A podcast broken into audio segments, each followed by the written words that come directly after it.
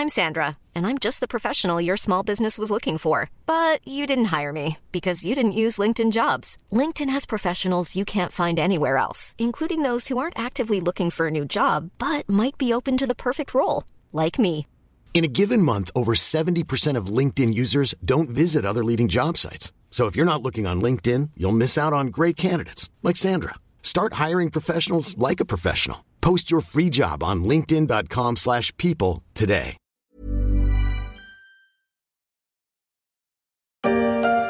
Donnez, donnez-moi le pouvoir d'achat. Donnez, donnez-moi le supermarché, le super pouvoir de pouvoir marcher tout en achetant. Donnez, donnez-moi le pouvoir d'achat, le pouvoir de consommer, le pouvoir d'en profiter ou de ne pas s'inquiéter pour l'avenir et les fins de mois difficiles. Le pouvoir d'achat vu par la chanson du dimanche. C'est la préoccupation numéro un des Français en cette période de sortie difficile de Covid, à un moment où l'économie a repris du poil de la bête. Le pouvoir d'achat saura-t-il prendre le dessus sur les rhétoriques sécuritaires qui font souvent les campagnes présidentielles? Une bonne question en prévision du 24 avril 2022.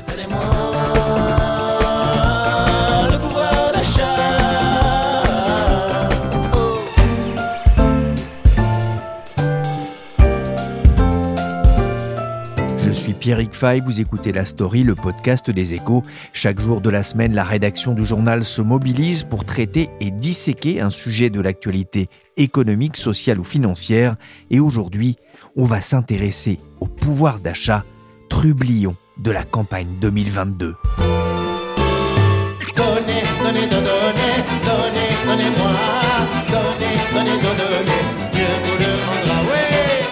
Dieu, je ne sais pas, mais pour les électeurs, c'est loin d'être sûr. Donner du pouvoir d'achat, c'est une question de chiffres, de sous-sous qui tombent dans la popoche. Mais c'est aussi et surtout une question de sensation.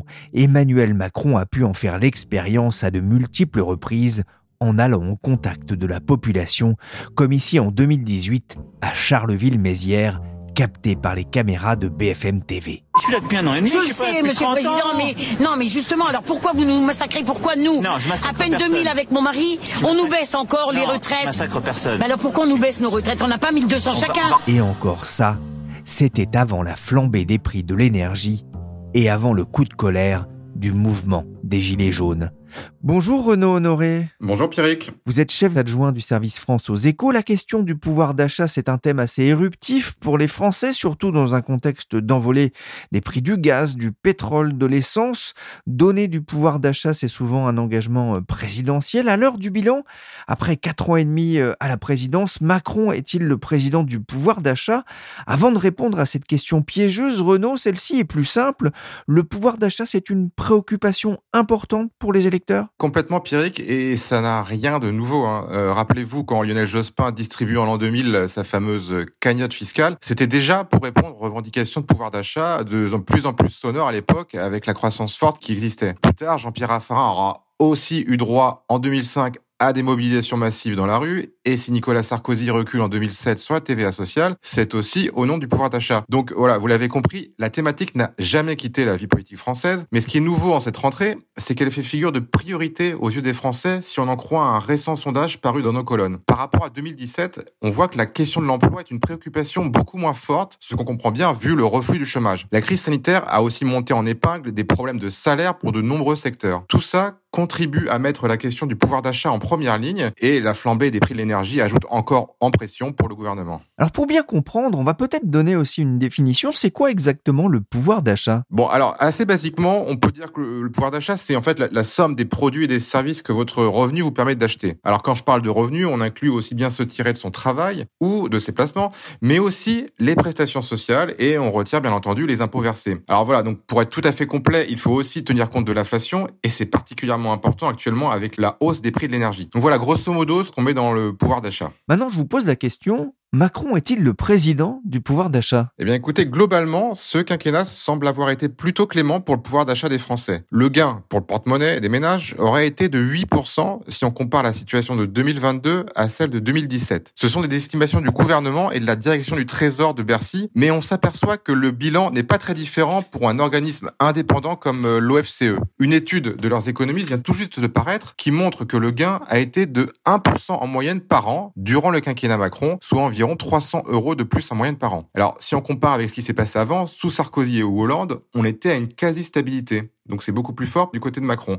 Mais bon, on reste quand même euh, avec ce quinquennat bien en dessous de ce qui s'était passé avec Lionel Jospin, où les hausses annuelles étaient de 2%. Donc ça, c'est le tableau global. Mais ce qui est aussi intéressant, c'est de regarder ce qui s'est passé dans chacune des classes sociales. Or, si on en croit l'étude gouvernementale, ce sont les 10% de Français les plus modestes qui ont le plus gagné durant le quinquennat, plus 4%, quand les 10% les plus riches n'auraient gagné que 2%. Alors, euh, bien sûr, il faut relativiser ces chiffres, puisque les calculs reposent euh, quand même toujours sur certaines hypothèses euh, contestables. Un exemple, la hausse des prix du tabac frappe particulièrement les plus pauvres, mais les conséquences concrètes en termes de pouvoir d'achat ont été réduites par l'étude gouvernementale parce que l'exécutif considère, à tort ou à raison, qu'une partie des consommateurs a du coup arrêté de fumer. Voilà, donc malgré tout, on voit bien que le bilan du quinquennat s'est beaucoup rééquilibré par rapport aux deux premières années très axées sur la fiscalité du capital et qui avaient beaucoup bénéficié aux plus riches. Là, euh, ce rééquilibrage, il faut vraiment y voir un des effets de la crise des Gilets jaunes. Quelles sont les mesures justement qui ont eu un impact positif sur le pouvoir d'achat? Alors, les mesures emblématiques, elles sont assez différentes selon la classe sociale à laquelle vous appartenez. Si vous faites partie des 20 ou 30% des ménages les plus modestes, ce sont clairement les hausses de prestations sociales qui sont les plus importantes. Je pense là, en fait, par exemple, à la prime d'activité qui a été élargie, renforcée, là encore, pendant la crise du Gilet jaune, à l'allocation adulte handicapé, au minimum vieillesse, etc., etc.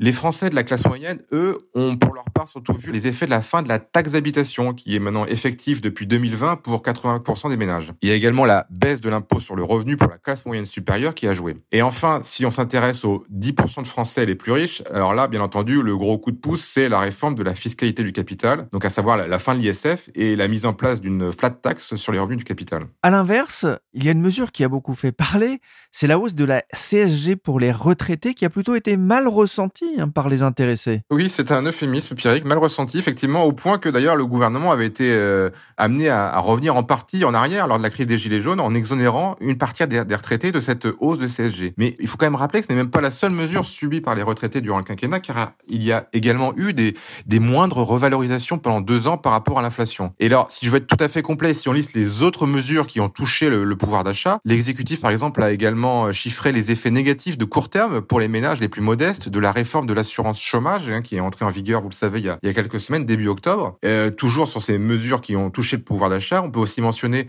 euh, la hausse des prix du tabac, dont on a déjà parlé, mais aussi euh, l'augmentation de la taxe carbone en 2018, avant les Gilets jaunes, et enfin la réforme du calcul des APL, hein, qui se calcule en fonction des revenus récents et non plus de ceux d'il y a deux ans, et cette réforme a aussi touché les, les classes modestes. Oui, oui, hein, j'en parle de Non, mais vous avez deux choses qui bougent. Regardez avec non, moi. mais est-ce que vous êtes d'accord avec moi que c'est Oui. pas 1,7 mais 2,1 Mais non, parce que vous, vous avez changé de régime entre temps. C'est bizarre. J'ai pas changé de régime, je suis toujours à la même retraite, je suis Nous, ce qu'on compte, c'est par, c'est des euros et des centaines d'euros. C'est pas des milliers ou des millions d'euros. Alors c'est une scène euh, assez surréaliste.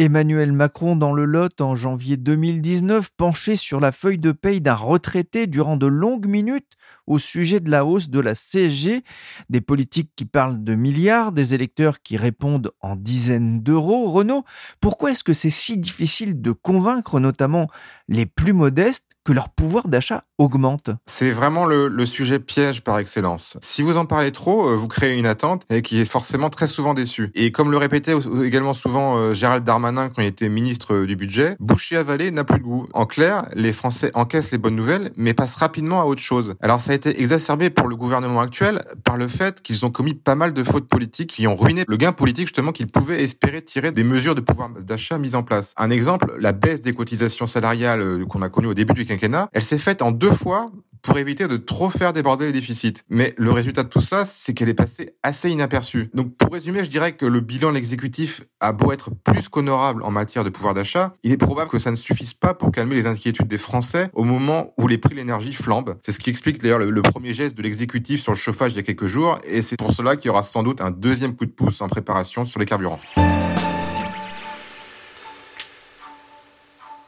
La bataille pour le pouvoir d'achat est lancée. Il va falloir convaincre qu'il a augmenté. Et la tâche du gouvernement s'annonce compliquée alors que les prix s'envolent de plus de 2% en septembre sur un an selon l'INSEE, au plus haut depuis trois ans. La faute essentiellement au prix de l'énergie, plus 14,4% en un an, alors que les Français s'apprêtent à remettre le chauffage. Ça augmente pas beaucoup, mais ça augmente tranquillement. Là, je paye euh, 1,52€ au litre et donc je pense qu'il était euh, un peu moins de 1,40, euh, à peu près une quinzaine de jours. hein. Et il n'y a pas que la facture de gaz et d'électricité qui gonfle, il y a aussi le prix de l'essence, évoqué ici dans ce reportage de TF1 fin septembre, un coup de pompe dans le porte-monnaie des automobilistes. Le litre de gazole a dépassé la barre de 1,53€ le litre, battant son record de 2018.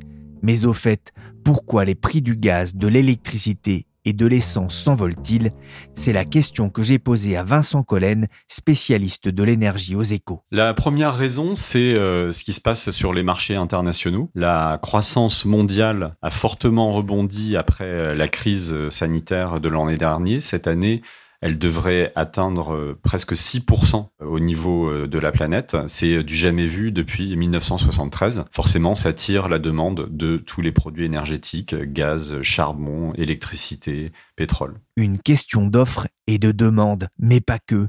Pour en savoir plus sur les raisons de cette flambée, je vous renvoie vers l'épisode de la story du 29 juin pétrole et gaz hausse à tous les étages.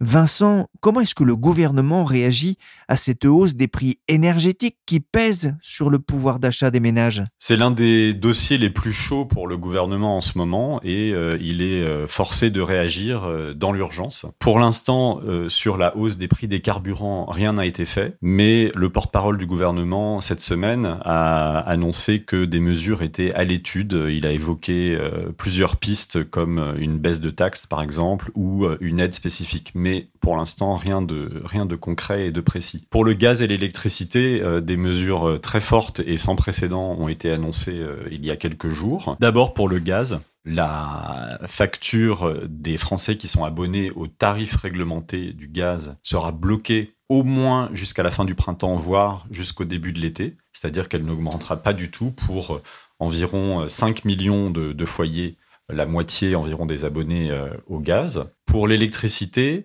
la hausse n'est pas encore intervenue. L'électricité, en France, le prix pour les particuliers n'augmente que deux fois par an. La prochaine augmentation doit intervenir en février. Le Premier ministre a annoncé qu'elle serait limitée à 4%. Si on avait laissé faire, elle aurait probablement atteint 10%, voire 12%. Le gouvernement parle d'un d'un bouclier tarifaire pour bien marquer son souci de protéger les ménages face à cette hausse potentielle des tarifs.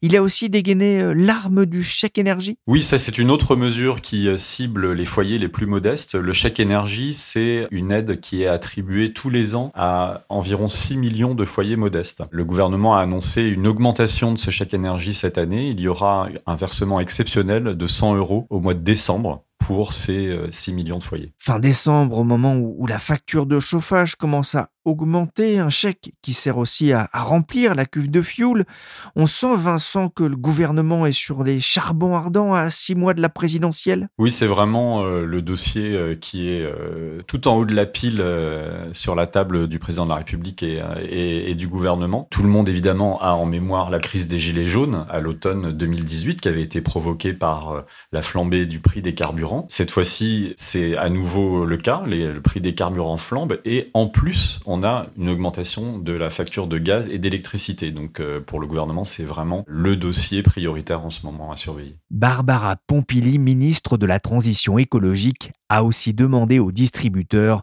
de diminuer leurs marges sur le carburant.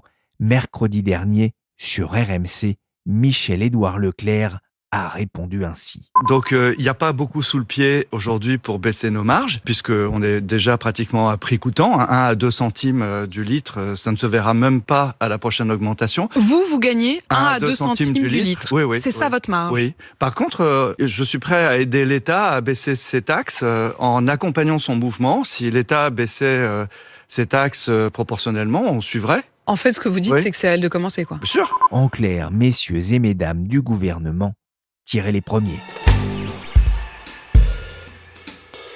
C'est une flambée des prix dont les ménages se seraient bien passés. La hausse atteint 9% pour une famille qui se chauffe et cuisine au gaz, comme Alain et Viviane. Ça fait gros, oui, quand même, d'un seul coup. Et c'est toujours au moment de l'hiver. Au printemps, il va rebaisser. Mais là, l'hiver qu'on va chauffer, là, il nous augmente tout. Ça monte en hiver, ça baisse en été. Entend-on sur LCI, c'est le principe de l'offre et de la demande en matière de chauffage. Mais ce n'est pas d'une leçon d'économie dont les Français ont besoin. La hausse des prix de l'énergie met à mal la campagne de communication d'Emmanuel Macron autour de son bilan. Bonjour Isabelle Fissek. Bonjour. Vous êtes journaliste politique aux échos. L'irruption d'Éric Zemmour dans la présidentielle a une nouvelle fois placé les thèmes de l'immigration, la sécurité au cœur de la campagne, en particulier à droite, alors que la gauche a du mal à faire entendre sa voix. On en parlait la semaine dernière dans la story, mais c'est en train de bouger la question du pouvoir d'achat est en train de vraiment s'inviter dans la campagne Exactement. La question du pouvoir d'achat s'invite dans la campagne et ce qui est euh, amusant, étonnant, c'est que cette fois-ci, ce sont les politiques eux-mêmes qui ont mis le, sujet dans le débat avant même qu'ils ne créent des tensions euh, et qu'il y ait des demandes euh, vraiment explicites qui viennent du terrain. Alors, ce qu'on voit, c'est que on a un sondage, nous présidera Opinionway pour les échos, qui nous montre que la question du pouvoir d'achat est devenue la première préoccupation des Français à l'approche de l'élection présidentielle. Devant la protection sociale, devant la sécurité, loin devant l'immigration et aussi loin devant l'environnement. Alors pourquoi les politiques ont mis cette question de même, j'allais dire, dans le débat? Eh bien, c'est parce qu'on a cette hausse des prix des matières premières et aussi des denrées alimentaires. Et puis là, on a la flambée des prix de l'énergie et ça réactive chez l'exécutif le traumatisme de la crise des gilets jaunes dont l'étincelle a été la hausse des prix des carburants couplée à la taxe carbone. Le temps passé, passé, passé, beaucoup de choses ont changé. Qui aurait pu s'imaginer que le temps serait si vite écoulé? On fait le bilan, calmement, se remémorant chaque instant, parler des histoires d'avant comme si on avait 50 ans. Et oui, pour le président, l'heure du bilan a commencé alors qu'une partie de son quinquennat a été marquée par la crise sanitaire, Isabelle? Oui, tout à fait. Alors c'est vrai que la crise sanitaire s'est calmée et que du coup, la majorité veut faire valoir le bilan elle aussi. Hein. Il y a des centaines de milliers de tracts qui sont en train d'être distribués en France et dans lesquels la question du pouvoir d'achat est vraiment centrale. Emmanuel Macron veut quand même faire valoir son bilan là-dessus et la majorité dit jusqu'à fin décembre, il faut absolument qu'on mette en avant ce bilan économique et social parce qu'après on sera vraiment dans la campagne présidentielle. Et donc, ils estiment aussi qu'ils ont fait des choses sur le pouvoir d'achat. Ils veulent absolument le faire valoir. Donc oui, bien sûr, l'heure du bilan, elle a commencé. Alors, on gagne pas sur un bilan, mais c'est quand même toujours mieux d'en avoir un que de ne pas en avoir du tout. Il va falloir maintenant convaincre l'opinion, alors que selon un sondage Opinionway Square pour les échos et Radio Classique, 58% des Français jugent négative l'action économique du président depuis 2017. Ce que nous voulons aujourd'hui, c'est faire gagner la droite. Et nous pensons qu'il y a urgence pour le pays à ce que Emmanuel Macron, qui a été un président pour presque rien et qui est en train de cramer la caisse, arrête son mandat en 2022. Emmanuel Macron accusé de cramer la caisse par Valérie Pécresse, c'est l'open bar budgétaire dénonce l'opposition. Xavier Bertrand s'était lui énervé sur France Info après l'annonce du bouclier énergétique sur les prix du gaz. Il y en a marre de leur com. Il y en a marre. Ça fait depuis le début de l'année que les prix augmentent. C'est seulement maintenant qu'ils se réveillent parce qu'on est à six mois de l'élection présidentielle. Mais ils nous prennent pour des imbéciles ou quoi ces gens-là? Et en plus, on va bloquer les primes. Alors, euh, plus tard, là, au, cœur de l'hiver, jusqu'en avril. En avril, il y a des élections présidentielles. Isabelle, on sent l'opposition de droite assez énervée. Que répond le gouvernement? C'est un sujet sensible hein, pour lui, le sérieux budgétaire. Et d'ailleurs, Édouard Philippe euh, en joue euh, aussi quand il dit attention à la dette, euh, il faudra bien un jour rembourser tout ça. Mais que fait le gouvernement? Bah, Face à l'opposition et face à la droite notamment, parce que c'est auprès de cet électorat de droite que le sujet est sensible, eh bien il renvoie la droite à son bilan, et notamment à son bilan après la crise de 2008, en disant, mais regardez, vous, le chômage avait explosé ensuite, la dette a explosé aussi, et les impôts ont augmenté. Nous, qu'est-ce qu'on fait? On a baissé les impôts, le taux de chômage est en train de se résorber comme euh, jamais, et sur la dette, bon, c'est là que ça coince un petit peu plus. Là, le gouvernement a moins d'arguments, mais il dit on remboursera avec la croissance. Et puis là, il revient sur la crise sanitaire en disant à la droite, mais donc vous dites que le quoi qu'il en coûte, il ne fallait pas le faire. Voilà, c'est là-dessus qu'il essaie un petit peu de piéger la droite. Et on voit bien hein, que l'une des stratégies du gouvernement et d'Emmanuel Macron, c'est de montrer son bilan sur le pouvoir euh, d'achat. On en a parlé avec Renaud Honoré. La revalorisation du pouvoir d'achat, c'est aussi un thème important dans, dans l'opposition. Il y a des Alors évidemment, tous les candidats à la présidentielle se positionnent sur ce sujet parce qu'il y a la reprise économique qu'il y a des tensions sur le marché de l'emploi. Donc tout le monde veut apporter euh, des solutions. J'allais dire, la mesure la plus spectaculaire, c'est peut-être celle qu'a apportée Anne Hidalgo pour euh, lancer ou relancer un peu sa campagne en proposant de multiplier par deux le salaire des enseignants sur le quinquennat. Pour l'instant, ça n'a pas vraiment euh, fonctionné sur sa campagne. La droite n'est pas en reste, hein, puisque Xavier Bertrand propose, lui, une prime au travail qui ressemble un petit peu à la prime d'activité d'Emmanuel Macron. Et Valérie Pécresse, elle, elle propose, via une baisse des charges, une augmentation de 10% des salaires jusqu'à 2,5 SMIC. Quant à euh, Jean-Luc Mélenchon, lui, il propose une euh, hausse très importante du SMIC et puis un euh, revenu d'autonomie pour les jeunes. Ce qui est étonnant, c'est que Marine Le Pen, elle, à l'extrême droite pour le Rassemblement national, ne propose pas de hausse des salaires, mais elle est plutôt sur un choc de pouvoir d'achat par une baisse des taxes sur les carburants, sur l'énergie et par un rachat des autoroutes en disant voilà, les Français n'auront plus à payer euh, leur péage. Voilà, on voit quand même que c'est un petit peu la, la foire aux propositions sur le pouvoir d'achat. Ouais, justement, est-ce qu'une élection se joue et se gagne sur le terrain de l'économie? Alors, une élection, elle ne se gagne pas sur le terrain de l'économie. On se souvient de Lionel Jospin, qui avait euh, plutôt un, un, bon bilan et qui euh, finalement s'est fait coiffer au poteau par euh, Jean-Marie Le Pen en 2002. En revanche, c'est pour Emmanuel Macron un des points forts. En 2017, il a quand même fait une partie de sa campagne là-dessus, sur la promesse de l'émancipation par le travail, sur la promesse d'une certaine liberté économique. Hein. On va pas revenir sur toutes les mesures du début de quinquennat sur la fiscalité, mais elles sont importantes. Alors, on ne gagne pas sur le terrain de l'économie, mais c'est quand même un point fort. Et quand le taux de chômage baisse, c'est aussi évidemment une question euh, tout de même importante. Mais ça ne suffit pas. Le président des riches, c'est ce qu'on entend beaucoup, c'est ce que vous pensez? Non, ce n'est pas vrai. Il est le président des très riches. Vous avez ma réponse D'accord. Il y a un qualificatif qui colle à Emmanuel Macron depuis le début, c'est celui de président des riches. Des très riches taclait même François Hollande dans l'émission Quotidien en avril 2018, en référence notamment à la suppression de l'ISF. Ça, c'est un caillou dans, dans, la chaussure du candidat Macron? Je dirais que c'est une fragilité, même si quand euh, là, Emmanuel Macron fait valoir son bilan, et notamment sur le pouvoir d'achat, avec des études du Trésor qui montrent que le pouvoir d'achat a augmenté sur le quinquennat et il a plus augmenté en pourcentage pour les plus modestes que pour les, les plus riches. Alors en valeur absolue, évidemment, c'est différent, mais dans les études, on parle toujours euh, en pourcentage. On le voit dans notre dernier baromètre euh, ELAB, c'est une fragilité auprès des classes moyennes qui, elles, estiment que leur pouvoir d'achat n'a pas assez augmenté. Et la fragilité, c'est surtout que ça réactive cette image de président des riches, une image d'arrogance. Alors, ça peut mobiliser un électorat de gauche contre lui. Surtout, ce que ça peut faire, c'est ne pas mobiliser l'électorat. Et c'est une question qui se pose pour la présidentielle de l'abstention. Je dirais que le danger, il est surtout là. C'est une fragilité dans le sens où les Français peuvent se dire, une fois de plus, ça ne changera rien pour moi et donc je ne vais pas me déplacer. Je dirais que c'est là le principal écueil. Merci Isabelle Fissek du service politique des échos. Merci aussi à Vincent Collen, spécialiste de l'énergie, et à Renaud Honoré, chef adjoint du service France. La story s'est terminée pour aujourd'hui. Le podcast des échos a été réalisé par Willy Gann, chargé de production et d'édition Michel Varnet. Vous pouvez retrouver la story sur toutes les plateformes de téléchargement et de streaming de podcasts. N'hésitez pas à vous abonner pour ne manquer aucun épisode.